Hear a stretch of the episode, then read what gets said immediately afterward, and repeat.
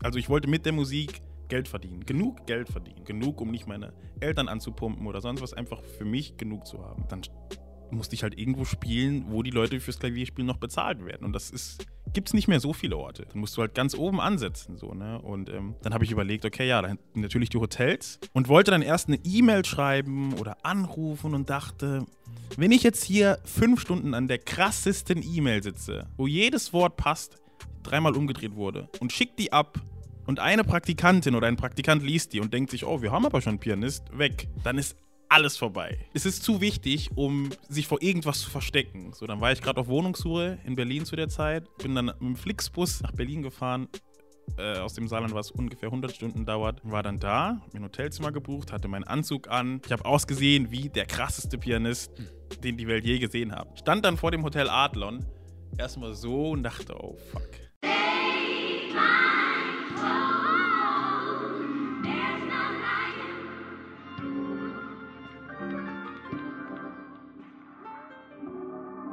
Ja, das ist der Made in Germany Podcast. Mein Name ist Junior und ich habe die Ehre, hier mit David Bokumabi sitzen zu dürfen. Junior, danke, dass ich hier sein darf. Hi. Ich danke dir, dass du hier bist. Ja. Ähm, Nochmal zum Hintergrund, du bist unter anderem Pianist oder Musiker. Genau, genau. genau. Erzähl du doch mal selber ein bisschen. Ja, genau. Ich bin Pianist äh, und Sänger und äh, studiere äh, an der Humboldt-Universität Geschichte und Amerikanistik. Ähm, genau, habe lange auch Fußball gespielt. Ähm, genau, ansonsten, aber ansonsten mache ich jetzt eigentlich nicht viel mehr. So. Ja. ja Muss man genau. das? Nee, nee, ich bin sehr ausgelastet. Oder? Ja. Ja. Du hast auch vorhin erzählt, du bist vor kurzem erst nach Berlin gezogen. Ja, genau. Ich komme ursprünglich aus dem Saarland mhm. und bin vor ja, anderthalb Jahren zum Wintersemester 2018, September, so nach Berlin gezogen. Und äh, genau, habe dann hier angefangen zu studieren und nebenbei mein Studium durch die Musik äh, und ja, zu finanzieren einfach. Ne? Mhm. So, das war der Plan. Ne? Ja. War natürlich ganz am Anfang nicht so optimistisch. Also andere Leute waren nicht so optimistisch, dass das klappt, so dass man nach Berlin ziehen kann und davon wirklich leben kann. Ja. Die Frage höre ich auch immer ganz oft: ja. Kann man denn wirklich davon leben? Und ähm, ja, aber das war für mich eigentlich immer relativ nicht sicher, aber das war klar, dass das schon geht, nur dass man halt bestimmte ja, Strategien so entwickeln muss, ja. damit das auch klappt, weil es soll ja klappen. Ja. So, ne? Wieso warst du denn so zuversichtlich, trotz dieser Gegenreaktion, dass das möglich ist? Weil ich ein ziemlich optimistischer Typ bin, ja, aus einer optimistischen Familie komme. Das ist schon mal das eine. Und weil ich auch davon überzeugt war, dass ich auch gut genug einfach bin. Ne? Das darf man ja auch oft nicht vergessen. Also wenn man irgendwie die Sachen oft berechnet, mhm. berechnet man mal gerne nur ein, wie gut die anderen alle sind und der ist gut und der ist gut und der ist gut und die ist gut und die ist noch richtig gut. Und man vergisst irgendwie richtig oft, dass man selbst ja auch nicht so schlecht ist, meistens. Ja. Ne? Und ähm, ja, das reicht eigentlich fast schon. So, ne? Also Mindset ist da ziemlich wichtig, finde ich. Und das hast du von zu Hause so ein bisschen vorgelegt gekriegt? Ja, schon, ja. schon. Ja, also mein Vater ist evangelischer Pfarrer. Mhm. Und meine Family ähm, ist 1993 nach Deutschland gekommen. Ich bin zwei Jahre später hier geboren. Also ich bin der einzige von meinen drei Geschwistern, der in Deutschland geboren ist. Mhm. Und ähm, ja, das war bei uns so schon immer so der Tenor in der Familie, würde ich sagen. Dieses, auf jeden Fall, ihr müsst wissen, so ihr seid schwarz, so und die Welt da draußen, die kann manchmal richtig böse sein, so gegen euch. Aber auf der anderen Seite kann das auch sowas wie eine Waffe sein ne? So, das hat, also. Inwiefern? Ja, ich glaube, dass mein Vater da ziemlich, also für ihn war das immer, oder ist das nach wie vor, einfach ein besonderes Merkmal. Das negativ sein kann, mhm. aber auch sehr positiv sein kann. Mhm. So, ne? Und so bin ich schon immer damit durchgegangen oder durch mein Leben gegangen. Und ähm, ja. klar, wie gesagt, ich komme aus dem Saarland, das ist jetzt nicht so äh, diverse wie Berlin, sage ich jetzt mal. Mhm. Und äh, da lernt man ziemlich früh damit umzugehen. Und ähm, das auch so ein bisschen zu seinen Gunsten so zu nutzen. Ja. ja. Das ist gut. Ja. Ich kenne es auch ähnlich. Ich habe auch ähnliche Sachen gehört. Ja. Deswegen äh, macht das für mich auch komplett Sinn. Ich frage halt nur, weil äh, man merkt ja irgendwie, wir haben es dann noch mal ein bisschen anders als der Deutsch-Deutsche, ne? Ja. So oder generell als auf weiße jeden Menschen. Fall, auf jeden Fall. So und uns sagt man dann halt so, sei dir dessen bewusst, dass das, ja. was du außen trägst, auf jeden Fall eine, eine Rolle spielt in deinem auf weiteren jeden Fall. Leben. Ja. So, und bei anderen ist es halt so, die müssen gar nicht drüber nachdenken. Ja. Das Hammer, ist, ne, aber die, Privilege. Privilege. So. Dass sie nicht darüber nachdenken müssen. So, das ist ein Luxus, den man danach hat. Ja. Und irgendwie habe ich aber auch das Gefühl, dass dann auch gewisse Gespräche nicht so geführt werden, wie wir sie kennen.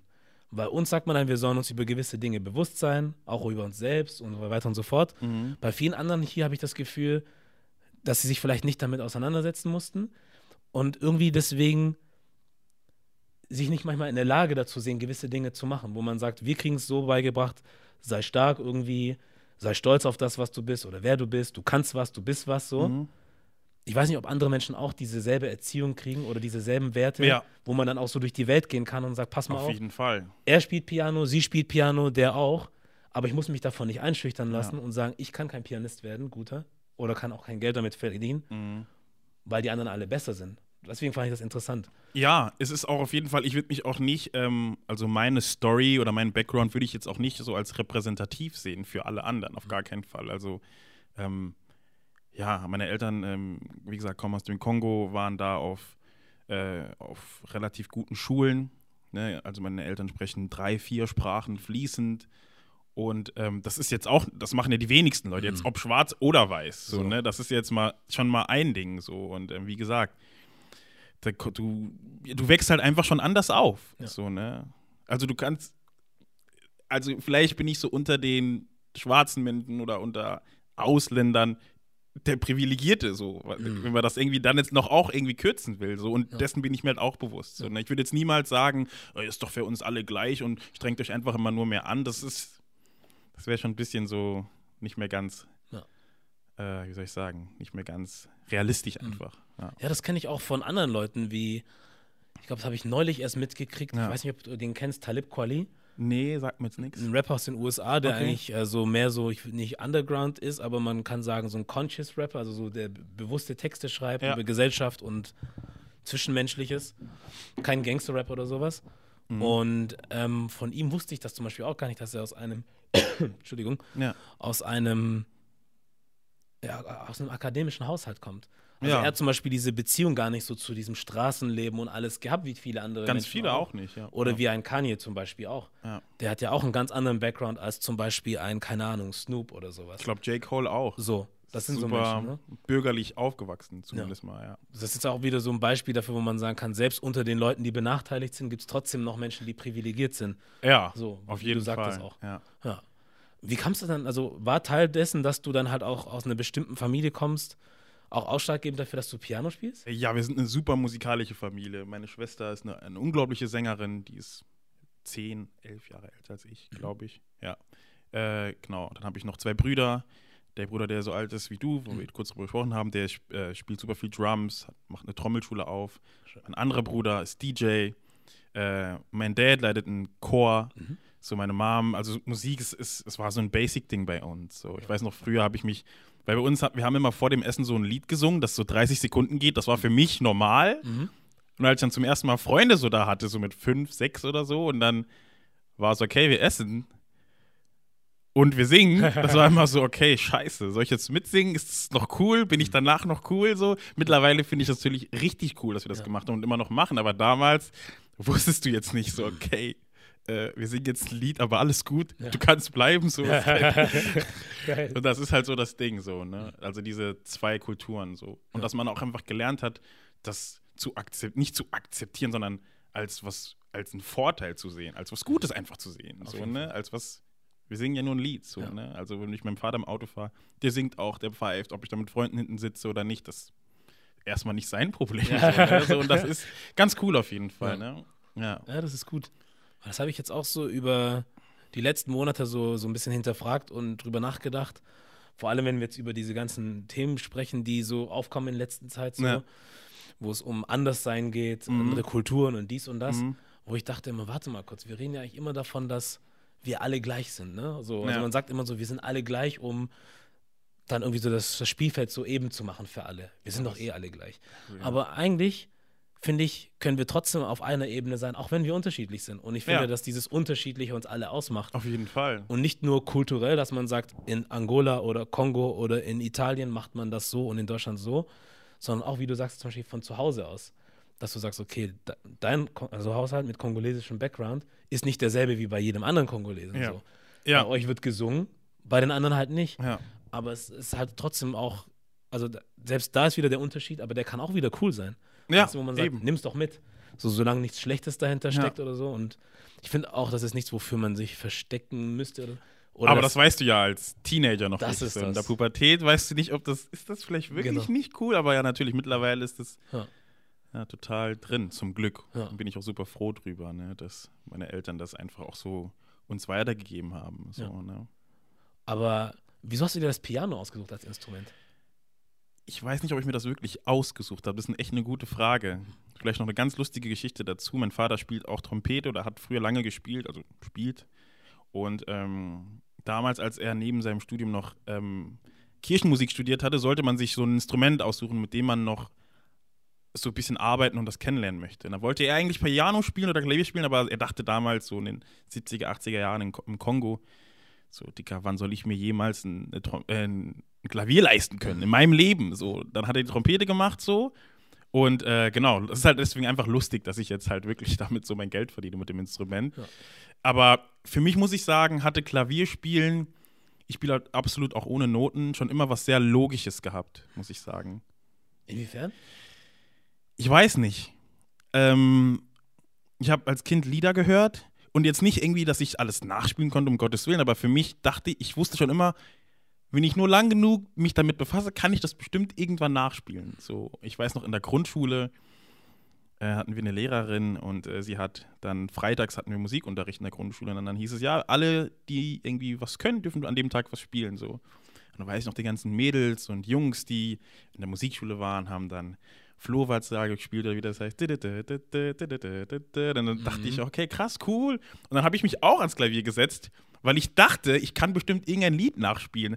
Hab dann so irgendwas gespielt und hab natürlich nichts gekonnt. So, ne? Aber trotzdem dachte ich hinterher so, hm, es hat jetzt zwar nicht geklappt, aber ich denke irgendwie immer noch, dass das logisch ist. So, ne? Da habe ich halt mit 8, 9 so einen Monat oder zwei Klavierunterricht gehabt mit einem relativ strengen osteuropäisch sozialisierten äh, Klavierlehrer und da ging es immer nur um, was ist das? C, nein, E, was ist das? E, nein, F. So ja. anderthalb Stunden. Das hat ja. für mich halt üblich, also für einen Achtjährigen ist das ja, ja. der schlechteste Start überhaupt. Mhm. So, ne? so, wir hatten halt aber zum Glück immer ein Klavier zu Hause und, äh, und dann habe ich halt einfach immer weiter gespielt. So.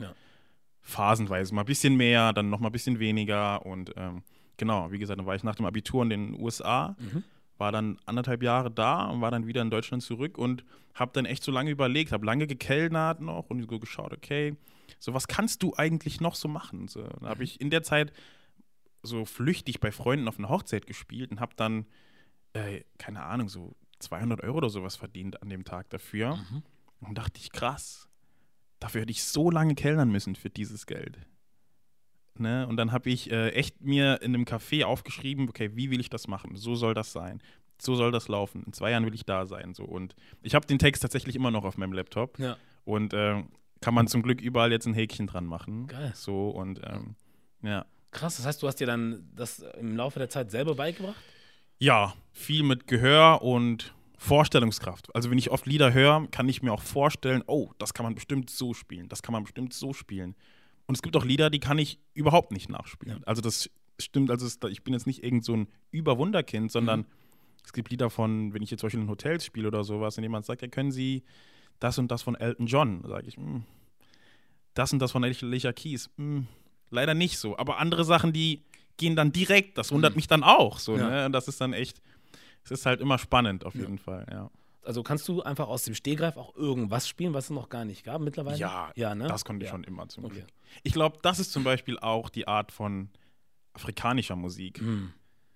Ne? Ja.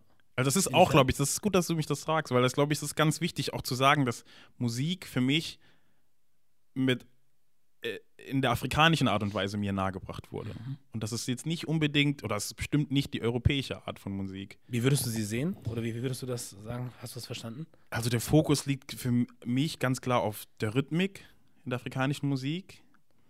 Der Fokus liegt auch darauf, ob man dazu singen kann. Daran wirst, mhm. wirst du gemessen als afrikanischer Musiker. So, ja. kann die Crowd mitsingen, wenn du spielst? Weil wenn du nur für dich spielst, dann, okay, so. Ja. Und das sind so die Sachen, die, wo ich auch merke, dass es immer noch so ein Teil äh, von mir auch heute, wenn ich ja. spiele oder wie ich arbeite oder wie ich die Sachen gern haben will. Hm. Ne? Das ist ja. das, ne? Also ich, weil ich kenne es ja auch, also meine Familie zum Beispiel, die kommt aus Angola. Okay. Deswegen, wenn, wenn wir jetzt davon sprechen, Kongo, Angola, ja. vor allem jetzt, wenn ich jetzt die Gitarre zum Beispiel nehme, ja. wie Gitarre gespielt wird, das hat ja mit dem, wie du es in Europa oder im Westen kennst, nichts zu tun. Ja. Das ist was ganz anderes. Ja. Und dann sagen auch viele Gitarristen hier, die haben keine Ahnung, wie sie das spielen können oder sollen. Die wissen nicht, wie das geht. Sagen hier die europäischen. Ja, ja, ja, ja. Die wissen gar nicht, wie. Die sagen, das macht für die einfach auch. Also, die haben nie solche, weißt du, so, so, ein Heft hingelegt bekommen, wo steht, so kannst du das spielen. Ja. Das ist so krass für die. Und Leute, die dann aus den Ländern kommen, die spielen das so einfach. Ja. So, da ist nichts mit Notenheft oder was auch immer. Und das ist Niemand. Das ist ja auch ganz so. oft hier nur das so krasse. Also ja. ich selbst finde es nicht so krass, dass ich wirklich keine einzige Note lesen kann. Also wenn du mir jetzt ein Notenheft von einem Erstklässler hin, wenn du mir das gibst, dann kann ich damit nichts anfangen. Ist ja. wie wenn ich zu dir sage oder zu Leuten sage, lese mal was Chinesisches vor. Wirklich. Ja. Aber das ist, wie gesagt, in der afrikanischen Kultur normal. Mhm sondern es gibt so einen kongolesischen Musiker, den habe ich, der hat mich super inspiriert, als ich so vier, fünf war. Ich habe immer seine Kassetten nochmal zurückgespult, mhm. um zu sehen, wie er nochmal spielt. Welcher und der hat das? David Ntumba heißt der, also auch Krass. David, mhm. ist ein kongolesischer Pianist, Sänger, Keyboarder. Und der hat gesungen, hat auf die Tasten geschlagen und hat mitgemacht. Und mhm. dachte, krass, so, der macht das alles so nebenbei. So, ja. ne? Und und das fand ich halt einfach richtig cool. So. Und das sind so Sachen, die mich viel mehr inspiriert. Also wirklich dieses vor allem mitsingen können. Und so. halt der Fokus ist halt einfach anders. Ja, die Leute mitbewegen zu können, ne? Ja, so, auf jeden Fall. sehr technisch irgendwie so. Das ja, genau. Wie schnell kann man spielen? Wie, so. wie glatt kann man spielen? Was ja. ja auch alles ein Skill ist. Auf also auf gar kein, also überhaupt nicht jetzt irgendwie was anderes schlecht zu machen. Ich ja. könnte zum Beispiel niemals oder sehr unwahrscheinlich, dass ich irgendwann in einem Orchester mitspiele, mhm. weil ich dafür den Skill nicht habe. Ja. Ne? Aber es ist aber auch sehr unwahrscheinlich, dass bei einem Pianist, der nur im Orchester spielt, dass irgendwann eine ganze Bar mitsingt. Mhm.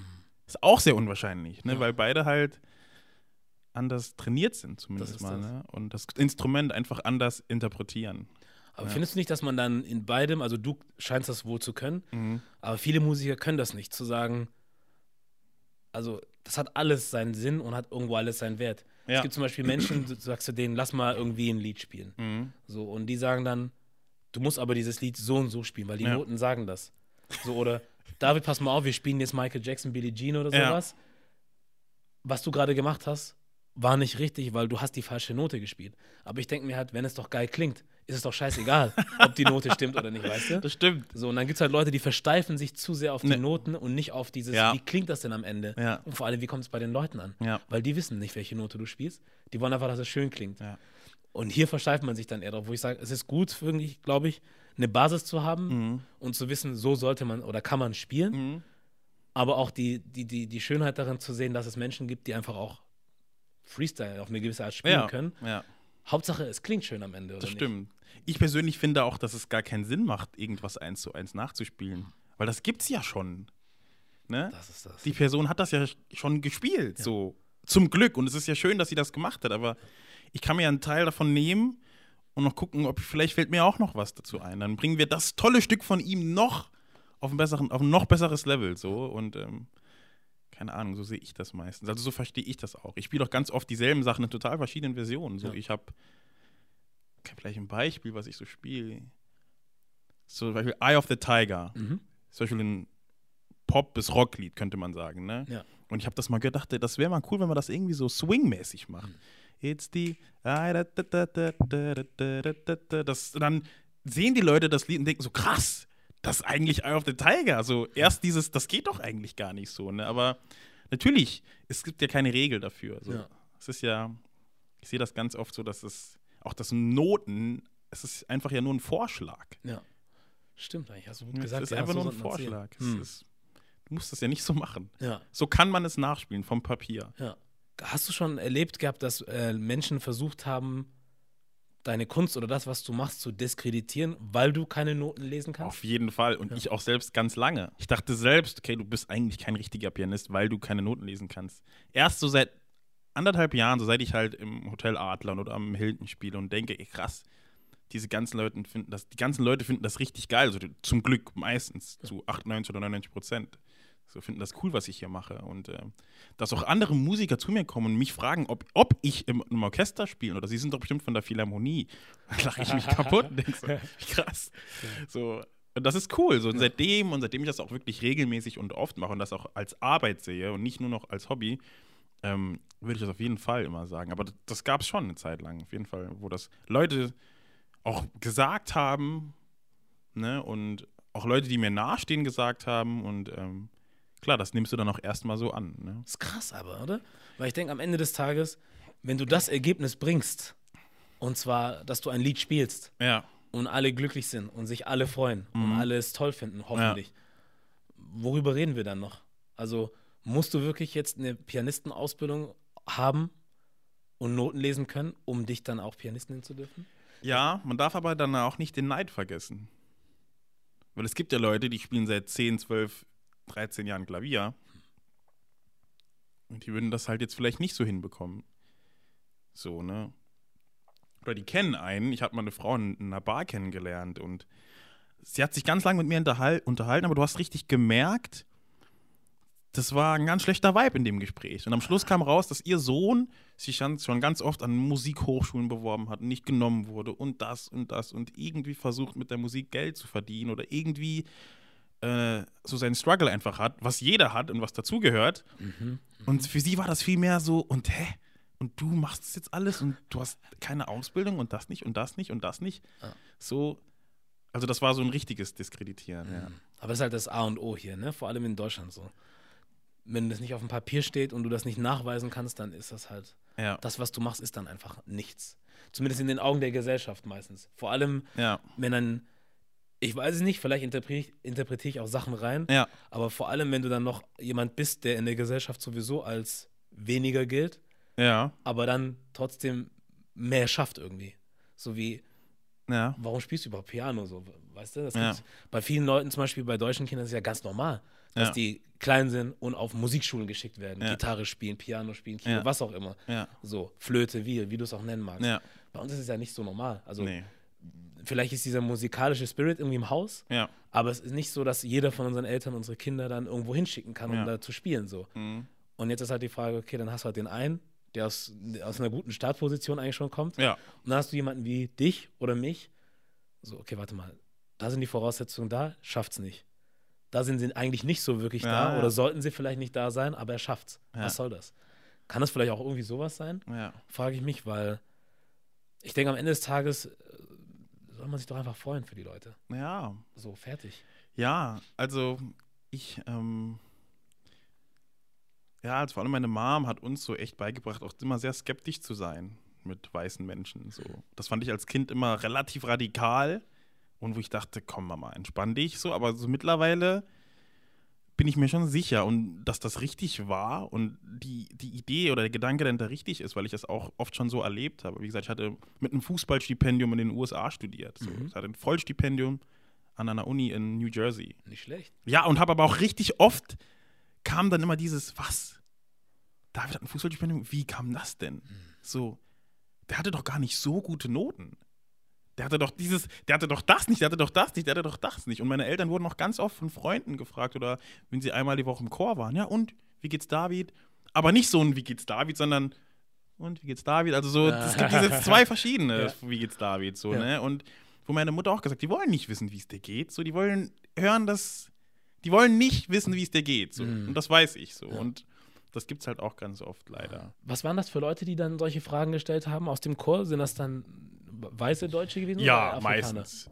Auch Afri Afri na, war nee, es kommt schon, kam schon jetzt öfter von weißen Menschen. Mhm. Also wir leben auch echt in einer Gegend, die schon 95% weiß ist, logischerweise, mhm. so im Saarland. Aber auch von Freunden und von Nahestehenden so dieses Auge machen, was mhm. man so, so sagt. Ja. Das war da schon so, ja, immer. Ne? Ich frage nur, weil du kennst das bestimmt sicherlich ja. auch irgendwie, dass ähm, vor allem so in afrikanischen Kulturen oder äh, Af ja, afrikanischen Ländern ist es ja auch so, dass Neid auch ein Faktor spielen kann. Also es ist ja oft, nicht nur ey, bei allen Menschen. So, nee, bei allen, nee, ne? nee, nee, nee, oft. So, deswegen dachte ich, vielleicht nee. kam das aus der Ecke, weil nee, ich das auch nee, kenne. Nee, nee. Ja. Aber da zum Beispiel mein Dad oder meine Mom, die haben das auch ganz vielen Leuten nicht gesagt. Mhm. Also ich sollte das wirklich meine engsten Freunde wussten Bescheid, ne? meine Freundin, die Leute, die close sind. Aber als dann wirklich, es sollte erst, ich, also meine, meine Eltern haben es wirklich erst den Leuten gesagt, als das Visum da gelegen hat. Mhm. Und ja, er fliegt. Wann? Übermorgen. So. wenn, das ist halt so, dieses Afrikaner. Das mache ich auch ganz oft. Also wenn ich irgendwas plane oder irgendwas mache oder irgendwas vorhab, es ist echt ganz spät, bis ich damit wirklich rausrücke. Sehr gut. Ja. Ja, sonst hast du so die, die, die ganzen Kommentare, die ja, du genau, brauchst, ne? So genau. Brauchst du ja nicht. Brauchst du nicht. Bringt dir gar nichts. Und das ist das. Ja. Aber wie ist das dann mit den Menschen, die dann halt auch irgendwie aus dem Freundeskreis kamen, Bekanntenkreis, die dann diese Frage gestellt haben, die anscheinend daran interessiert waren, wie es dir geht? Mhm. Ähm, hast du für dich eine Idee oder deine Familie, deine Eltern, warum die Leute fragen? Also wo der Hintergrund ist, dass die Frage ist es nur ja. dieses, ist es nur einfach, Frage ist, hätte es auch jemand anders sein können? Also hätte es auch ein Michael sein können und den hätte, da hätte es niemand gestört vielleicht? Okay, wobei David jetzt auch kein afrikanischer Name in dem Sinne. Nicht ne? unbedingt. Sagen wir jetzt ein Michael Schmidt zum Beispiel. Ja, so, ja. Wenn das der gewesen wäre, hätte man auch dann gefragt, wieso, weshalb, warum? Glaubst du das? Mm, ich glaube, dass oft die Leute bei mir so denken, dass mir so alles zugeflogen bekommt. Das ist so ein extra Punkt. Das kommt vielleicht noch dazu. Jetzt gerade so im Saarland, in dieser kleinen Kleinstadt, in der wir leben und jeder kennt irgendwie jeden so und ähm, ja, da das, das kriege ich ganz oft so, weil ich habe, ich durfte, als ich 14 war oder 15 oder 16, vor dem damaligen Bundespräsident im Schloss Bellevue Musik machen. Ein eigenes Lied von mir spielen. Ich war im Fernsehen, habe am Flügel neben Johanna Klum gesessen und Peter Maffei hat in meinen Arm gelegen, hat geweint und gesagt, du bist so ein toller Sänger und so ein Krass. toller Pianist. So, ne? Und ähm, dann krieg, hab ganz lange in einem guten Verein Fußball gespielt, so, wo man dann auch ab und an in der Zeitung war. Hab mal einen entscheidenden Elfmeter geschossen, dann sind wir aufgestiegen. Und dann kriegt der Typ auch noch ein Stipendium. So, so dieses, hm. ne, weißt du, ich meine? Ja, so irgendwie, ja, ja. ich glaube, das war es so ein bisschen ah. bei mir so speziell. Dass man dann irgendwie so denkt, dass mir das wirklich zugeflogen kommt, was halt absoluter Bullshit ist. Ich meine, du hast ja auch irgendwas getan, oder? Um, also selbst wenn du ein Kind bist, hast du halt irgendwas getan, um da Fall, zu sein. Auf jeden Fall. Ne? Und deswegen ähm, rührt das auch so ein bisschen daher. Ja. Aber selbst wenn es dir zugeflogen kommt, ist das schlimm? Das nee, natürlich weißt du, nicht. So, natürlich was, soll nicht. das? Also, ja, natürlich nicht. Ich meine, es ist was anderes, wenn man äh, hören würde, okay, keine Ahnung, Davids Familie, das sind alles Mafiosis und mhm. die verdienen äh, Geld mit, was weiß ich, mit Drogen und was auch immer. Und David kriegt ein neues Auto, David kriegt ein Haus ja, irgendwie in München. Und dann kann ich verstehen, also das geht nicht, was ist das? Aber die passieren einfach gute Dinge. Sollen uns nicht gute Dinge passieren? Ja. So? Das ist die Frage. Wenn du mich krass. fragst, auf jeden Fall, aber so sieht es nicht jeder. Und wenn es dann vor allem auch Leute sind, die man dann kennt, ne, oder als Freunde sieht oder was auch immer, mhm. dann finde ich es halt nochmal schade, dass dann solche Fragen kommen aus, diese, aus diesem Dingsaspekt. Nicht so aus diesem, ach krass, der ist morgen bald weg. Oh, nicht schlecht, sondern so dieses, oder dieses, ja, wie geht's ihm? Wenn man dann nicht mehr wirklich fragt, weil man wirklich wissen will, wie es dir geht, sondern so, ja. Finde ich halt ja. schade, ja. weil. Ja, ja traurig. Tja. Ja. Aber was vielleicht nicht ganz so unwichtig ist, was man mal auch ansprechen kann, oder was du erzählen kannst, wie kamst du überhaupt zu dem Job dann im Hotel? Ja, das ist eine gute Frage. Du hast ja, ja. eben schon erzählt, ähm, dass ich auch einfach auf dich zugekommen bin und gesagt habe, ey, krasse Arbeit, cooler Podcast, mhm. ich hätte Bock, da mal mitzumachen. Ja. So, und das ist so mein Spirit. So, ich sehe was oder ich habe eine Vision und denke mir, okay, wie komme ich da am besten hin? So, und so war das mit den Hotels auch. Ich wollte nach Berlin zum Studieren. So, das und natürlich, also ich wollte mit der Musik Geld verdienen. Genug Geld verdienen. So, genug, um nicht meine Eltern anzupumpen oder sonst was, einfach für mich genug zu haben. Und ähm, ja, dann musste ich halt irgendwo spielen, wo die Leute fürs Klavierspielen noch bezahlt werden. Und das ist, gibt es nicht mehr so viele Orte. So. Dann musst du halt ganz oben ansetzen. So, ne? Und ähm, dann habe ich überlegt, okay, ja, dann natürlich die Hotels. Und wollte dann erst eine E-Mail schreiben oder anrufen und dachte, wenn ich jetzt hier fünf Stunden an der krassesten E-Mail sitze, wo jedes Wort passt, dreimal umgedreht wurde, und schickt die ab, und eine Praktikantin oder ein Praktikant liest die und denkt sich, oh, wir haben aber schon einen Pianist, weg. So. Dann ist alles vorbei. Also ich kann, es ist zu wichtig, um sich vor irgendwas zu verstecken. So, dann war ich gerade auf Wohnungssuche in Berlin zu der Zeit, bin dann mit dem Flixbus nach Berlin gefahren. Äh, aus dem Saarland, was ungefähr 100 Stunden dauert war dann da, mir ein Hotelzimmer gebucht, hatte meinen Anzug an. Ich habe ausgesehen wie der krasseste Pianist, hm. den die Welt je gesehen hat. So. Stand dann vor dem Hotel Adlon, erstmal so und dachte, oh fuck. willst du wirklich da rein? So, ne? Ja. Und dann bin ich da rein, hatte meine Visitenkarte und bin dann zu diesem Herrn an der, der dann stand an diesem Empfang, habe gesagt, hey, schönen guten Tag. Total auch selbstbewusst gemacht natürlich. Na, ich bin da gekommen, ich bin ein Pianist und ich lebe in zwei Monaten in Berlin. Äh, ich wollte mal fragen, bei wem ich mich denn melden muss, um hier zu spielen. So direkt, lass mich an die Quelle. Ich weiß, dass du nichts damit zu tun hast. Ich weiß auch, dass der Barkeeper nichts weiß. Lass mich zu dem, der wirklich was zu entscheiden mhm. hat. So, und er gesagt, äh, äh, äh, Moment mal, Moment mal, erstmal äh, geguckt, mir äh, die Adresse gegeben, eine E-Mail-Adresse von dem Mensch, der das wirklich auch entscheidet. Und genau, habe ich dem eine E-Mail geschickt. Ähm, dem habe ich dann die E-Mail geschickt, wo ich wusste, der kriegt sie auch. Mhm. Dann habe ich mich auch wirklich lange hingesetzt und das geschickt und ähm, Lieder von mir geschickt, äh, Musik von mir geschickt, ein Bild von mir geschickt und ähm, genau. War ich eine Woche später nochmal da in Berlin, habe mal kurz vorgespielt und das, bin dann zu so einer Agentur gekommen, die halt in Berlin die ganzen Hotels so macht. Also Hilton, Adlon, andere Bars. Und ähm, genau, so kam das dann. Aber das hätte nie geklappt, wenn ich nicht da reingegangen wäre. Das Never. Und das ist halt, das sehen halt die Leute, das wissen viele auch nicht, ja. aber viele Leute denken dann, oh krass, jetzt ist der in Berlin und spielt im Adlon so. Mhm. So, ne? Als, als wäre das auch zugeflogen gekommen, so, aber halt überhaupt nicht. So, ich hatte da, stand davor, hatte, die Hosen waren voll, so. Ja. Voller werden sie nicht mehr. Und dachte, okay, wenn du als Pianist arbeiten willst, dann musst du jetzt hier rein. Das ist so, ne? Und dann war ich drin. Und ich habe jetzt, ich sage immer so, ich habe jetzt für die nächsten fünf Jahre damit Eier bewiesen. So. Also, weißt du, wie ich meine? Ja, so, das ja. war jetzt ein Schritt, ja. der mich die nächsten drei, vier, fünf Jahre auf jeden Fall mal irgendwie, von dem ich noch lange zehren werde. So. Das ist sehr gut. Ja. ist gut, dass du das erzählst, weil ähm, ich bin auch so in der Hinsicht, ja. was das angeht, wenn ich irgendwas machen möchte oder so, dann gibt es den komfortableren Weg. Ja. Manchmal, wo man sagt, ich rufe einfach nur an oder ich schreibe eine E-Mail oder so. Ja.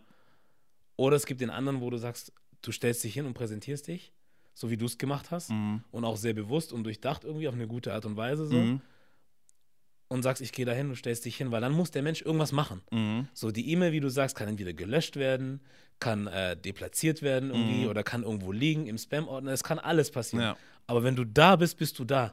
Und dann willst du was und sagst, ich ja. möchte jetzt bitte mit demjenigen sprechen oder einen ja. Kontakt aufbauen, der was zu sagen hat, so mhm. auf gut Deutsch. Da reagieren die Leute auch anders. So, da müssen sie irgendwas machen.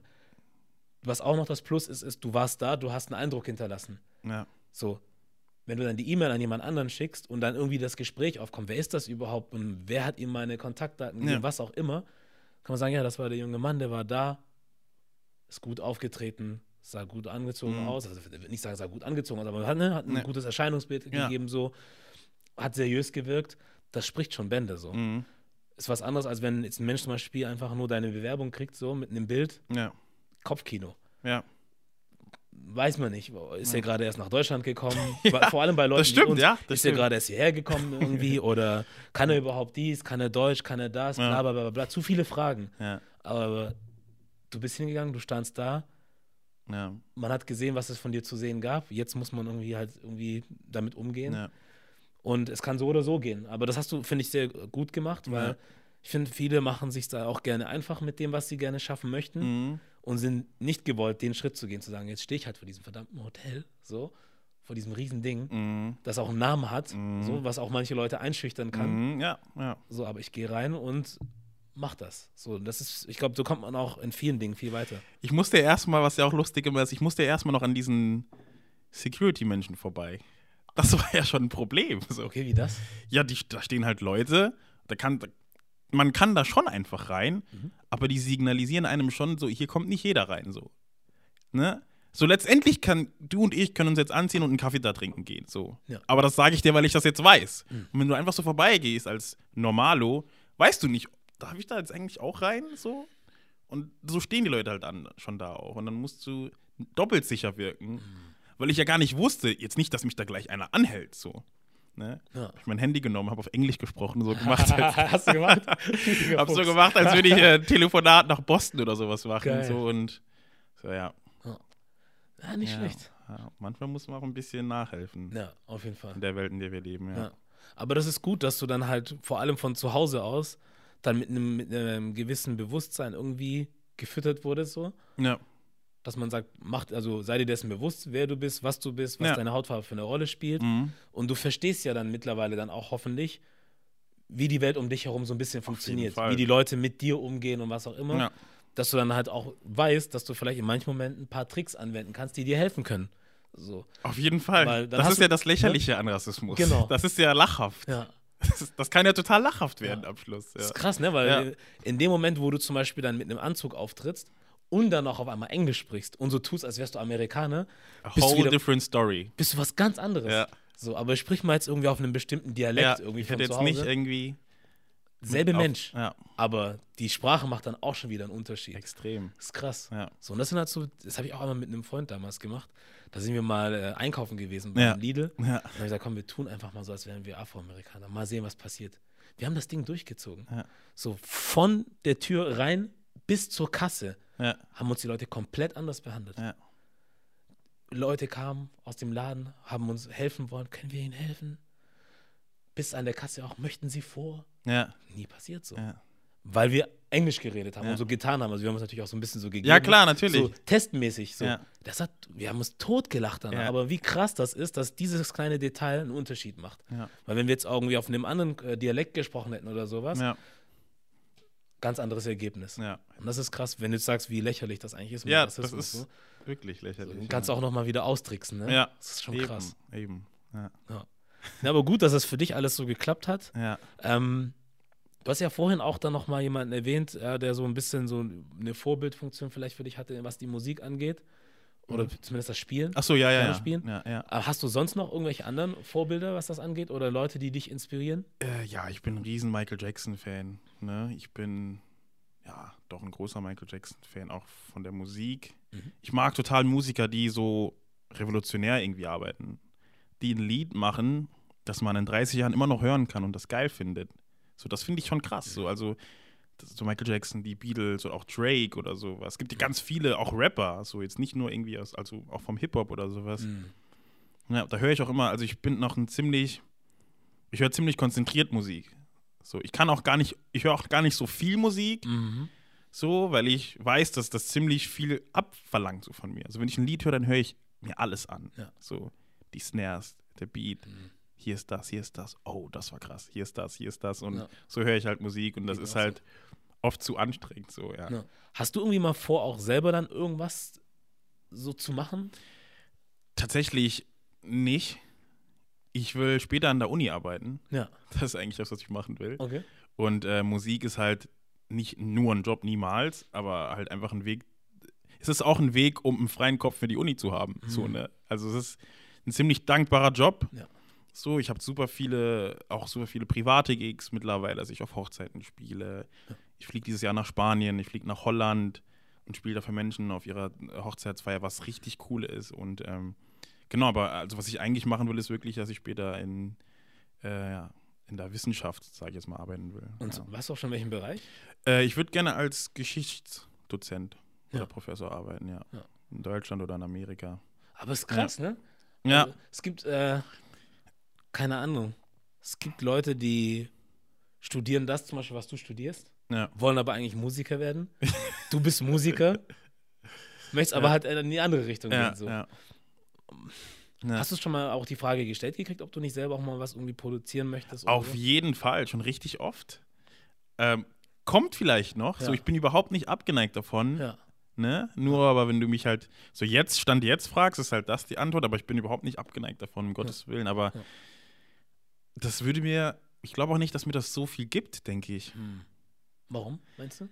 Ich weiß nicht, also ja, ich weiß nicht, so durch ein Land oder die Welt zu touren ist bestimmt cool, aber nee, also da sehe ich mich jetzt nicht so krass, muss ja. ich sagen. Ne? Ja. nicht so heftig, nicht ja. ja. Weil es gibt ja andere Gibt's Menschen. Für mich irgendwie coolere Sachen auch zu machen. Das ist gut. Habe ich das Gefühl. Ja. Ne? ja, aber es hat vielleicht auch was, ne, dass du dich da selber nicht unter Druck setzt und stresst irgendwie und sagst, ich muss jetzt nächstes Jahr ein Album machen und nee, ich ja. muss mit Leuten arbeiten und ja. ich muss, muss, sondern ja. die Sachen halt auch so zu nehmen, wie sie sind. Und einfach Spaß daran zu haben, was du jetzt machst. So. Auf jeden Fall, ja. Ist vielleicht auch keine schlechte Einstellung. Ja. So, weil, wie gesagt, kann ja sein, dass morgen vielleicht mal jemand an die Tür klopft und sagt, ich brauche jetzt jemanden, der genau das kann, was du kannst. Ja. Und wenn du Zeit, Bock und Lust hast, dann machst du es vielleicht auch. Genau, mal. genau. Cool. Aber warum? Also du meintest Geschichte studierst du und Amerikanistik, ne? Genau, genau. Warum Amerikanistik? Ich war eigentlich gar kein großer Amerika-Fan. Mhm. ich bin 2016, 15, keine Ahnung, nach dem Abitur in die USA mhm. und habe dann erst das Land so richtig kennengelernt. Auch die Kultur und die Vielfalt, die positiven Seiten, die negativen Seiten. Donald Trump ist, ist in der Zeit Präsident geworden und mhm. sowas. Und du hast so echt so, okay, krass. Und er hatte einen super ähm, einflussreichen Professor gehabt dort. Und ähm, ja, habe dann echt so irgendwann auch für mich dann so entschieden, so, das ist schon das, was ich glaube, das könnte ich auch richtig gut machen. Das will ich auch gern machen. Und ähm, ja, bin da dann jetzt auch auf dem Weg dahin, auf jeden Fall. Ja. Der Professor war einflussreich in welcher Hinsicht? Auf äh, das, was du machen möchtest, meinst du? Oder? Ja, auch, auch, auch einfach, wie er gelehrt hat in seinem Unterricht. Also, das war Welten von dem, was ich aus deutschen Schulen kannte. Krass. Also, es war was ganz anderes, so ja. einfach, ne?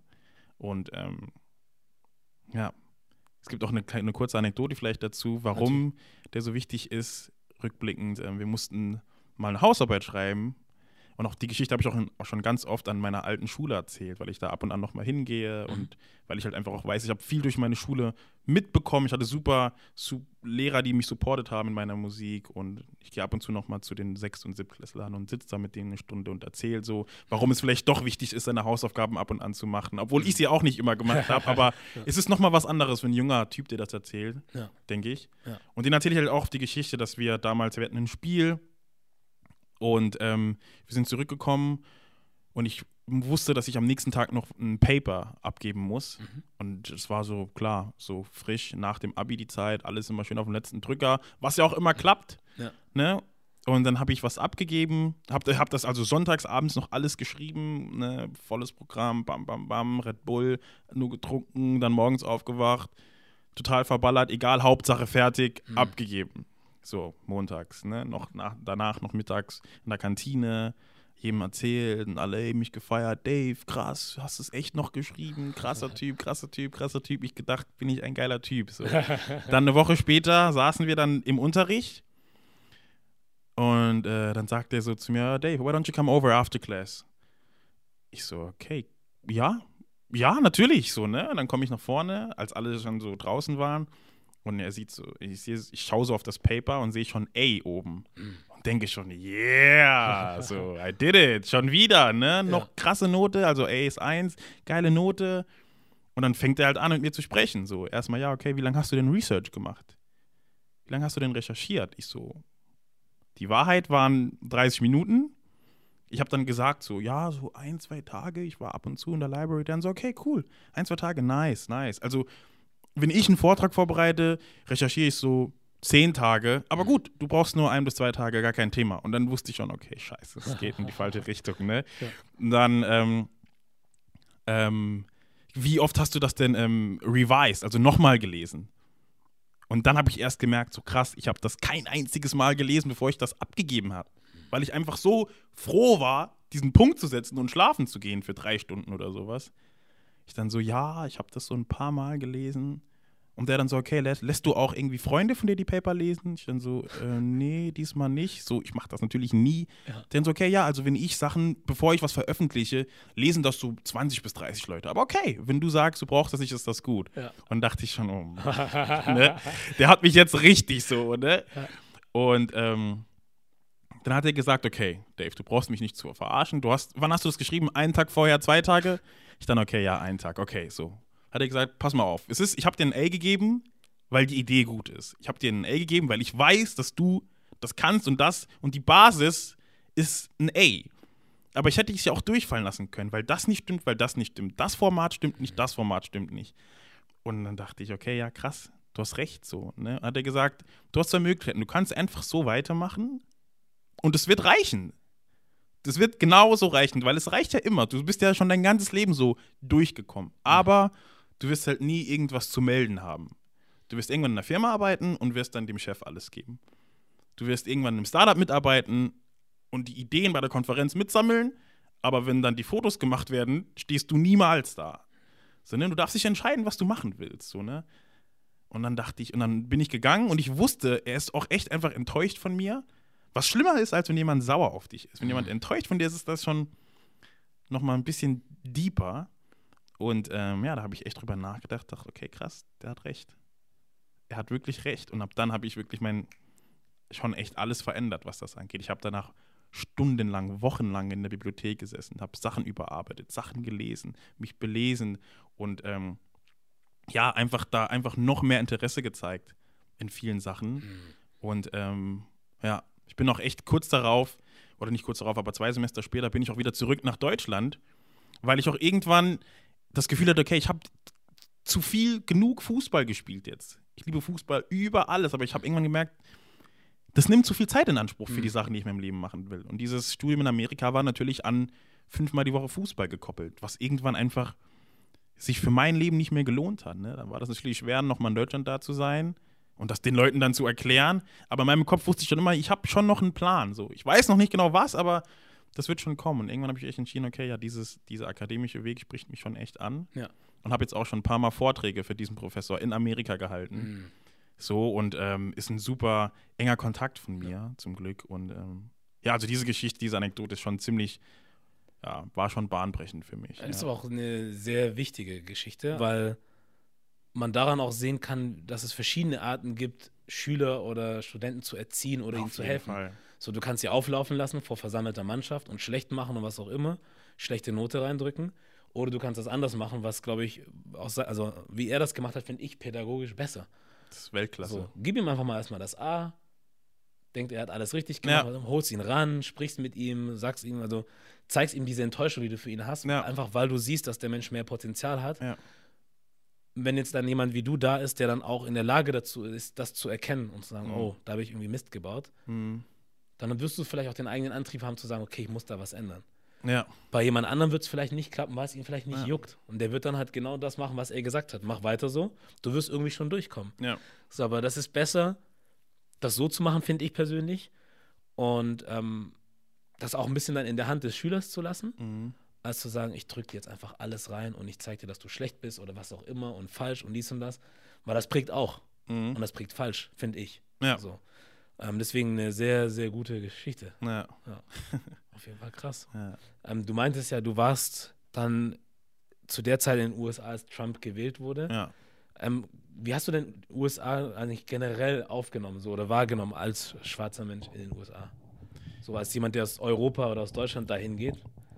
Ja, ähm, viel gemischter. Also auch in den Köpfen schon gemischter. Also es war für mich total entspannt, nicht der einzige Schwarze zu sein irgendwo. Das war erst schon mal richtig cool. So, das ist krass. Der ist schwarz. Oh, der auch. Und mein Professor, also noch ein anderer Professor, also einen schwarzen Professor zu haben, war schon krass für mich. Ne? Und ähm, ja, also viel gemischter, auch viel, ja, auch in den Köpfen der Menschen einfach schon ein bisschen weiter. Ja, einfach weiter schon, was das Thema angeht. Da, wo ich war in Amerika. Das darf man jetzt, darf man, ich war in New Jersey, ja. was natürlich sehr offen und liberal ist und äh, direkt zu New York. Ne, ich war jetzt nicht in Alabama oder Mississippi. Ja. Ja. ja. Aber hast du da auch Sachen erfahren, die du hier aus Deutschland auch kennst? In Bezug auf deine Herkunft oder deine Hautfarbe, was auch immer? Boah, gar nicht. Ne? Wirklich nicht. Also war anderthalb Jahre da. Ich kann mich nicht erinnern, dass irgendeiner mich mal beleidigt hat oder sowas. Sogar auf, sogar auf dem Fußballspiel, wenn man sich, wenn es manchmal hitzig wird, ne, und man sich beleidigt oder sowas, dann kennt man das aus Deutschland schon, dass dann irgendwann mal das N-Wort fällt, mhm. so. Aber in Amerika nicht so. Dann ist einfach so, son of a bitch, okay. So. ist, ist, ne, das ist noch irgendwie, ich weiß nicht, aber es ist nicht, also wirklich gar nicht, nee. Ja. Aber jetzt dann äh, die Zeit, als dann Trump an die Macht gekommen ist, sozusagen, mhm wie war das da? Hat sich da irgendwas getan, für, also auch für, für dich? Oder war das so, man hat es mitgekriegt, gut, aber eigentlich hat sich an deinem Leben da nichts geändert? Es hat in meinem Leben nichts geändert, aber du hast halt an der, du hast halt schon gesehen, dass da ein großes Potenzial in dem Land ist. Also das, so sehe ich oft Amerika. So ein Land, in dem alles möglich ist.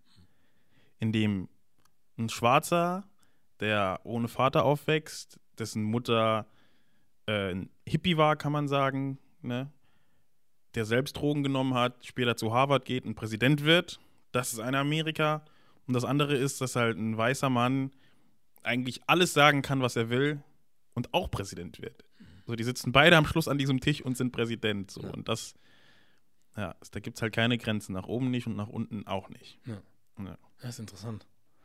Ähm, du hast auch noch was äh, Interessantes gesagt, als ähm, dann der Professor dann zu dir sagte, ähm, dass du das so weitermachen kannst, wie du möchtest. Entschuldigung, ich springe manchmal so hin und ja, her. Ja, alles gut. Ähm, dass du das so weitermachen kannst, wie du, wie du, wie du möchtest, so, aber dass du irgendwann jemand sein wirst, der einfach nicht mitzureden hat oder mhm. nichts zu sagen hat. Warum ist dir das wichtig, was zu sagen zu haben? War das irgendwie auch mit ausschlaggebend für dich? Also die Idee, einem nur zuzuarbeiten, finde ich ganz schlimm persönlich, ja. Warum? Ich weiß nicht. Also dafür ist mir, mir persönlich, dafür bin ich mir so ein bisschen zu schade also einem zuzuarbeiten, der nicht besser ist oder nicht mehr kann als ich. Ich habe kein Problem, einem zuzuarbeiten, so, aber einfach nur so zuzuarbeiten und der, keine Ahnung, kriegt dann irgendwie den Preis oder die Credits für die Arbeit, das, das hat schon viel in mir bewirkt, diese Aussage, ja. Hast du das auch von zu Hause auch irgendwie mitgekriegt? So dieses Mindset, was das angeht? Ich frage jetzt nur, weil ja? wir kriegen es ja anders eigentlich so, ne, in der Schule oder wie auch immer in unserer Gesellschaft so mit, mhm. dass es eigentlich selbstverständlich ist, für irgendwen zu arbeiten. Ja. So, klar, warum denn auch nicht? Ist mhm. ja auch okay. Ja. Aber die andere Option sehe ich halt selten. Dass jemand sagt, pass mal auf, du kannst dein Bestes geben und versuchen zu Mercedes zu kommen und dann da bestimmte Position zu füllen und was zu machen. Mhm. Aber es sollte auch noch eine Alternative geben, wo du mhm. sagst, wenn du nicht dieser Typ bist, dann gibt es noch Option B. Ja. Dass du vielleicht was Eigenständiges machst oder so. Mhm. Und dein Gedanke, den du da hast, der ist ja dann auch sehr, der ist ja nicht sehr, sehr ähm, weit verbreitet. Mhm. Dass man sagt, ich möchte nicht einfach nur jemanden zuarbeiten und vor allem, wenn es nicht jemand ist, der unbedingt viel besser ist oder es viel besser weiß oder was auch immer. Mhm. So dass man sagt, also ich finde halt, meiner Meinung nach ist es so, wir alle haben irgendwie Ressourcen. Ja. ja. Und Qualitäten und Fähigkeiten so. Mhm. Und ich finde es interessant, dass das irgendwie ein bisschen so vermischt wird. Also auf der einen Seite, wenn du irgendwo anfängst zu arbeiten, dann wird dir versucht, zum Beispiel so dieses familiäre Umfeld zu verkaufen. So, ja. wir, sind, wir, sind, alle Freunde, wir sind Familie, wir machen auch schöne Sachen. Ja. Du hast Tischkicker hier, ja. du, es gibt immer jede Woche Obst und dies und das so. Fühl dich wohl. Aber am Ende des Tages ist doch das, was du machst, es ist ein Geschäft. Du bietest eine Leistung an mhm. und du wirst dafür bezahlt. Mhm. Das ist eigentlich die Beziehung, die ihr primär habt miteinander. Mhm. Und ähm, dass man dann auch sagt, okay, ich finde, vielleicht sind mir meine Ressourcen zu schade, um mhm. sie einfach nur dazu, in Anführungszeichen, zu verschwenden. Dass man sagt, ja. während ich jetzt jemand anderem zuarbeite, so, ja. der vielleicht auch gar keine Vision zum Beispiel hat. So, aber du bist vielleicht jemand, der hat eine Vision für etwas, mhm. wo du sagst, ich bin vielleicht besser dran, wenn ich selber was mache. Oder ja. woanders. So, oder in einen anderen Bereich gehe, wo ich mich besser einbringen kann. Ja. So, und ich frage mich aber, woher du diese Mentalität Ja, hast. auf jeden Fall schon, auch von meiner Erziehung. Also dieses, also meiner Mom war es immer sehr wichtig, dass ihre Jungs selbstständig im Leben stehen. Mhm. So, ne? Dieses, euch hat, ja, euch hat keiner hierher genommen. Ihr seid niemandem was schuldig. So. Also, also es war von, von, also dieses, du bist schwarz so, aber du warst genauso im Kindergarten, genauso in der Grundschule, genauso dieses Go for it, dieses Hören auf erstmal gar nichts und mach auch erstmal nichts für irgendjemanden einfach so. So, ne? Also, ich habe das halt auch das Ding, dass meine Eltern hatten viele europäische Lehrer, ne, damals im Kongo. Und das hat meiner Mom zum Beispiel so einen Klick gegeben, dieses, Moment mal, ist gar nicht alles so krass, wie er mal sagt. Ihr seid genauso cool oder genauso uncool wie wir auch. Das heißt, es gibt gar keinen Grund, sich klein zu machen für euch. So. Und das erstmal zu checken und zu wissen, für sich zu wissen und das dann deinen Kindern weiterzugeben, ja, das ist, glaube ich, so das Ding, so, dass ich ganz oft das Gefühl habe, so brauche ich nicht. Also so arrogant sich das auch anhören mag. Ich dachte das sogar eine Zeit lang von meinem Stipendium oder habe das ja letztendlich gedacht. Ja. Ich habe dann auch zu diesem Professor gesagt, so, ey, Doktor, ich glaube, ich gehe wieder zurück nach Deutschland. Bist du sicher? Bist du sicher? Bist du sicher? Bist du sicher? So heute wissen wir beide, ja, war eine richtige Entscheidung. Aber sogar damals dachte ich, ich glaube nicht, dass ich hier sein muss, vier Jahre lang, um dahin zu kommen, wo ich hin will. Dafür musste ich aber erstmal anderthalb Jahre da sein. Und das musst du dann auch erstmal den Leuten erklären. Mhm. Erklär das mal deinen afrikanischen Eltern, ja. dass du ein Vollstipendium in den USA einfach erstmal ja, abbrichst, so quasi, ne? ne? Ja, das ist krass. Ja. Dass du da, dass du dich da in der Lage gesehen hast, solche Entscheidungen, also für dich zu treffen. Ja. Weil man macht ja viele Sachen doch oft abhängig, ne, von der Meinung anderer und ist das richtig, ist das falsch, was auch immer. Ja. Ist aber für sich zu ja. wissen oder ein Gefühl zu haben, wo man sagt, das ist für mich der richtige Weg, glaube ich. Mhm. Das finde ich eigentlich ganz stark. Ja. Vor allem, weil du Danke, auch noch ein bisschen jünger bist. Natürlich. So, also da gibt es Menschen, die sind doppelt so alt wie du und die haben das nicht in sich, dass die sagen können, okay, ich glaube, ich weiß, was mein Ding ist, ich glaube, ich weiß, was mein Weg ist. 100% vielleicht noch nicht so, ne, den Weg aufgezeichnet, so, okay, aber ich weiß schon, in welche Richtung ich gehen muss. Ja, ich glaube, die Leute denken immer gerne realistisch. Ah. Aber ich frage mich halt oft, was, ist, was bringt es wirklich, realistisch zu denken? Erklär. Ja, ich weiß es nicht. Ja. Also bei mir, in meinem Leben, also ich habe bis jetzt noch keine Antwort davor, mhm. dafür bekommen. Also warum sollte ich alles realistisch machen? Realistisch wäre gewesen, okay, Abitur gemacht, geil, Fußballstipendium, was Hammer ist, das gemacht. Danach versucht in Amerika irgendwie zu bleiben, vielleicht einen Job zu finden mit einem amerikanischen Bachelor, was sich ja anbietet. Aber das ist so ein Weg geplagt von viel Kampf, viel Glück, viel Hoffen, und dafür war ich mir irgendwie zu schade. Hm. Also da kämpfe ich lieber für die Sachen, die für mich realistischer sind, aber in dem Moment unrealistischer. Ja. ja.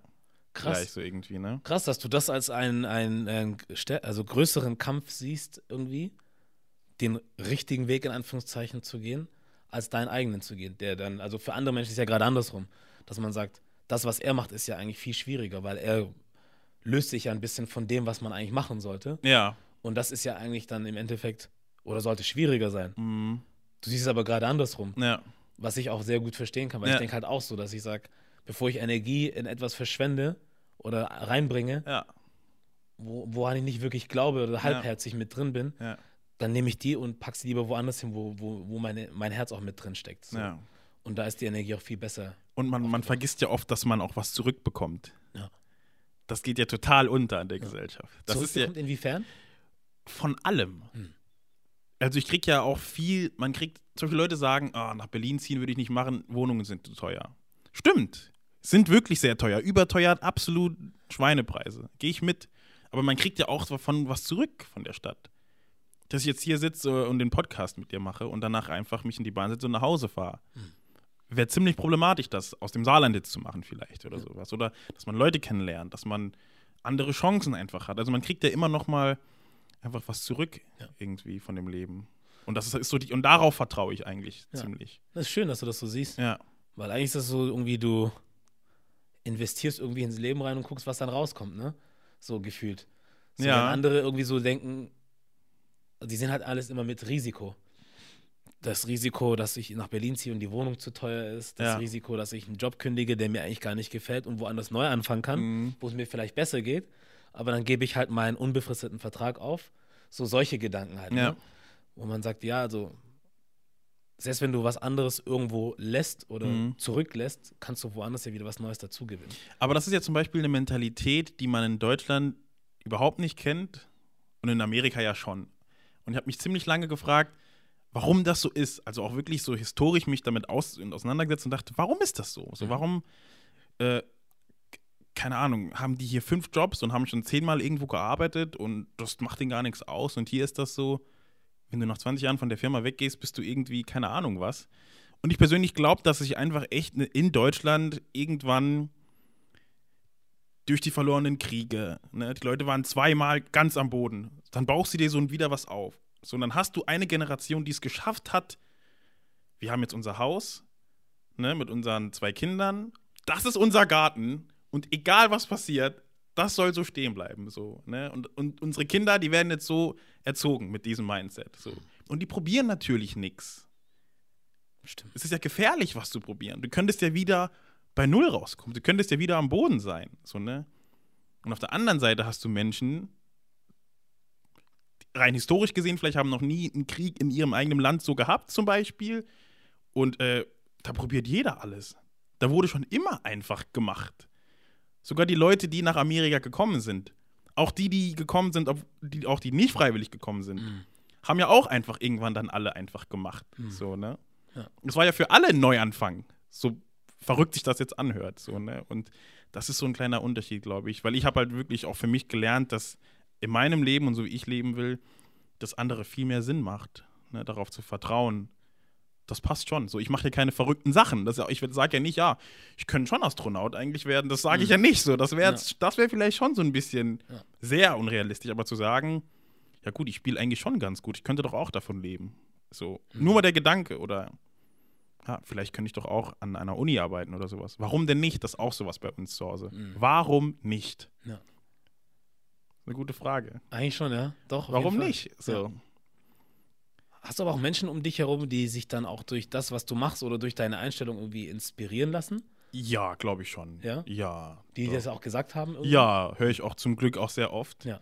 Ähm, doch, auf jeden Fall habe ich da Leute. Ne? Okay. Wer ist da so dabei, denkst du? Äh, ich glaube, meine Freundin logischerweise, was aber beidseitig ist. Ja, na klar. So, ne? Ganz ja. wichtig. Ja. Äh, meine Freundin, ähm, andere Freunde und Freundinnen von mir, die ich einfach, die oft nach Rat fragen. Meine Schwester fragt oft nach Rat. Ich meine, die ist, sie ist die Älteste, ich bin die Jüngste und wir sind dann ziemlich eng in Kontakt und sie fragt mich, okay, das will ich so machen, das möchte ich vielleicht so machen. Was meinst du? Ganz oft, was meinst du so? Und ähm, da kann ich auf jeden Fall auch immer ja, ihr helfen meistens. Ja. Auch meine anderen Geschwister auch, zum Glück. Ja. Aber wie gesagt, das ist oft alles beidseitig. Aber ich glaube schon, dass ich für viele Leute einfach echt ein Beispiel sein kann. Und deswegen zum Beispiel auch an die Schule zurückgehe und mit den Kids rede, weil ich weiß, dass das helfen kann. Und wenn es nur einem hilft. Ja. ja. Das ist gut. Ja, ja. So, was ist denn so für dich das Ziel, das du erreichen möchtest? Hast du sowas? Ziel, ne? Das ist eine gute Frage. Also wenn ich jetzt so höre, was du machst und ja. was du vorhast und was du machen möchtest in Zukunft, mhm. dass du sagst, du möchtest diesen akademischen Weg einschlagen, mhm. du möchtest lernen, ist das irgendwie ein Teil von einer größeren Sache, wo du sagst, das hilft mir irgendwie an einen bestimmten Punkt zu kommen oder machst du es einfach, was dich interessiert? Ich glaube, ich will so viel wie möglich ich will so viel wie möglich, nee, ich will so viele Sachen wie möglich erreichen, die ich mir so vorstellen kann. Es ist jetzt auch nicht nur das Akademische. Ich würde zum Beispiel super gern im Kongo, äh, aus der Kleinstadt, aus der meine Eltern kommen, äh, ein Krankenhaus für Frauen bauen lassen. Irgendwann. Wo Frauen sich äh, gynäkologisch, sagt man das so? Äh, wahrscheinlich. Wahrscheinlich, ja, wo die einfach gut behandelt werden. Wo, das, wo man weiß, okay, ja, hier ist das in Ordnung. So. Das wäre mir zum Beispiel super wichtig. Ich will aber auch gleichzeitig ein guter Onkel sein für meine Nichten und Neffen und auch irgendwann hoffentlich, so Gott will, ein guter Vater werden oder so. Also das sind nochmal persönliche Sachen. Ja, dann würde ich natürlich auch gerne an einer richtig guten Universität arbeiten. Ja. Ich bin mit einem Professor, mit einem deutschen Professor, der arbeitet an der Stanford University oder hat gearbeitet, Dr. Professor Dr. Gumbrecht heißt der. Mhm. Und äh, den habe ich mal im Fernsehen sprechen gesehen auch und dachte, krasser Typ, wer ist das? Geguckt, geguckt, ein Buch von ihm gelesen und dann habe ich ihm auch einfach eine E-Mail geschrieben. Und habe ihm aber auch nur geschrieben, ich habe sie da und da gesehen, ich finde das unfassbar intelligent, wie sie sprechen, was sie sagen. Und äh, habe ihm dann noch so drei Fragen gestellt. Und wenn er Zeit hat, kann er sie mir beantworten. Und wenn nicht, dann halt nicht. So, ne? Und der Mann, ich habe die Nachricht losgeschickt, ich hatte in einer halben Stunde eine Antwort von ihm so gehabt. So. Und mit dem habe ich mich auch einmal in Berlin getroffen und der ist so was Deutschliteratur und Englisch so anbelangt, ganz oben mit dabei. Und ähm, ja, das sind so die Sachen, die ich einfach so mache. Ja. Auch äh, natürlich auch im Hinblick auf später. Ja. Weil ich natürlich auch weiß, wir leben in einer Welt, die gut funktioniert und noch besser funktioniert, wenn du Connections hast. So, ne? da, ich bin ja da nicht blind. So. Ja. Es ist was anderes, wenn der Mann mir irgendwann schreibt, ja, so ein Recommendation dir schreibt und da, David ist das und das und hat das und das gemacht, das ist ja was ganz anderes. Ne? Und ähm, ja, ist es jetzt nicht, ist jetzt nicht hauptsächlich aus dem Grund, aber unter anderem natürlich. Ne? Aber auch einfach, um von den Leuten zu lernen, hauptsächlich. Ja. Hauptsächlich ist es wirklich das, ja von den Leuten zu lernen, die man so trifft. Gut. Ja. Bis hierhin eigentlich eine sehr, unter, also sehr schöne Unterhaltung gewesen. Ja, vielen Dank, finde ich auch. Und auch ja. der Input von dir sehr gut, weil, ähm, keine Ahnung, ich, äh, ich, bin, ich bin halt kein Fan von diesen äh, Antwort, äh, also diesen Interviews, ne, wo man einfach eine Frage stellt oder zehn Fragen und du einfach nur darauf antwortest und dann mhm. war es das, sondern ich finde es auch gut, wenn Leute einfach mal über sich erzählen können. Mhm. Auch wenn sie manchmal nicht das Gefühl haben, dass sie viel zu erzählen haben oder was Hörenswertes oder was auch immer. Aber ich glaube, auch hier waren so viele verschiedene Sachen drin, ne, mhm. die jemand, der das hören möchte, sich rausziehen kann und sagt, krass, davon kann ich auch was lernen irgendwie. Ja. ja. Weil die Erfahrung, die du gemacht hast in einigen Bereichen, ist nicht ganz so weit von der entfernt, die ich auch gemacht habe. Ja. Oder vielleicht auch jemand von deinen Geschwistern oder von Freunden, was auch immer. Mhm. Deswegen, da ist auf jeden Fall viel da, was man sich rausziehen kann. Mhm. Ähm, ich weiß nicht, vielleicht bist du selber auch darüber überrascht, dass du jetzt hier so sitzen kannst und Sachen einfach so erzählen kannst. Ja, es gibt ja. schon so ein paar Sachen, wo, wo, die waren mir vorher nicht so ganz mhm. klar. Ja. Also wenn man Sachen, glaube ich, nochmal ausspricht, wird das immer nochmal klarer. Ja. So und äh, ja. Das ist cool. Deswegen, also super auf jeden Fall bis hierhin. Ja. Dann kommen wir jetzt zur letzten, ja, ich glaube, es ist die letzte Frage. Bitte, ja. Was Made in Germany für dich ist. Was das für dich heißen könnte. Ja, damit identifiziere ich mich richtig gut, muss ich sagen. Also ich würde mich als Made in Germany verste also verstehen. Ganz klar. Ich persönlich gebe nicht so viel darauf, ob Leute mich als Deutschen sehen oder ich sehe mich selbst nicht als Deutschen, weil ich persönlich nicht weiß, was das mir bringen soll. Also wenn ich jetzt hier rausgehe und sage, oh, ich sehe mich schon als Deutscher, also okay, ändert ja erstmal nichts so. Aber dieses Made in Germany, das ist schon echt. Also deswegen finde ich auch den Podcast so cool, weil ich mich ja, auch das hat so richtig auch viel auf, das bringt viel auf den Punkt. So, Made in Germany für mich heißt einfach, dass man ja hier aufgewachsen ist, das Land natürlich mag und liebt, die Menschen hier mag und liebt und ähm, sich integriert hat, wenn man das von einem sagen kann, der hier geboren ist. Ne, wahrscheinlich nicht. Ja. Aber man muss ja irgendwie trotzdem machen ne? mhm. und äh, dass man auch einfach beide Kulturen kennt. Und das heißt für mich irgendwie Made in Germany. Weil man wurde halt so gemacht, man wurde nicht unbedingt reingeboren. Ja. Tja, dann ist es das. Dann Hoffen war das unser ja. Interview. Ich sag mal so, ähm, das ist jetzt auch mittlerweile, glaube ich, schon eine, fast wie eine Floske, was es ja. aber nicht sein soll. Also ich sitze immer gerne wieder mit Leuten zusammen, ja. auch nicht nur einmal, sondern wir können öfters irgendwie zusammenkommen. Ja. Das heißt, in verschiedenen Abschnitten können wir uns ja immer wieder mal gerne. treffen, wenn du möchtest, und dann auch vielleicht detaillierter über gewisse Sachen sprechen. Ja. Weil das war jetzt eher so ein bisschen, Klar. hier ein bisschen, weißt du, so stichprobenartig ein bisschen was von dir erfahren. Mhm. Nächstes Mal kann das ganz anders aussehen. Gerne. Da würde mich freuen, wenn wir das nochmal irgendwann machen. Gerne, gerne, gerne. Und dann ist das das. Alles klar. Sehr Vielen schön. Dank, Junior. Ich habe zu danken. Vielen Dank.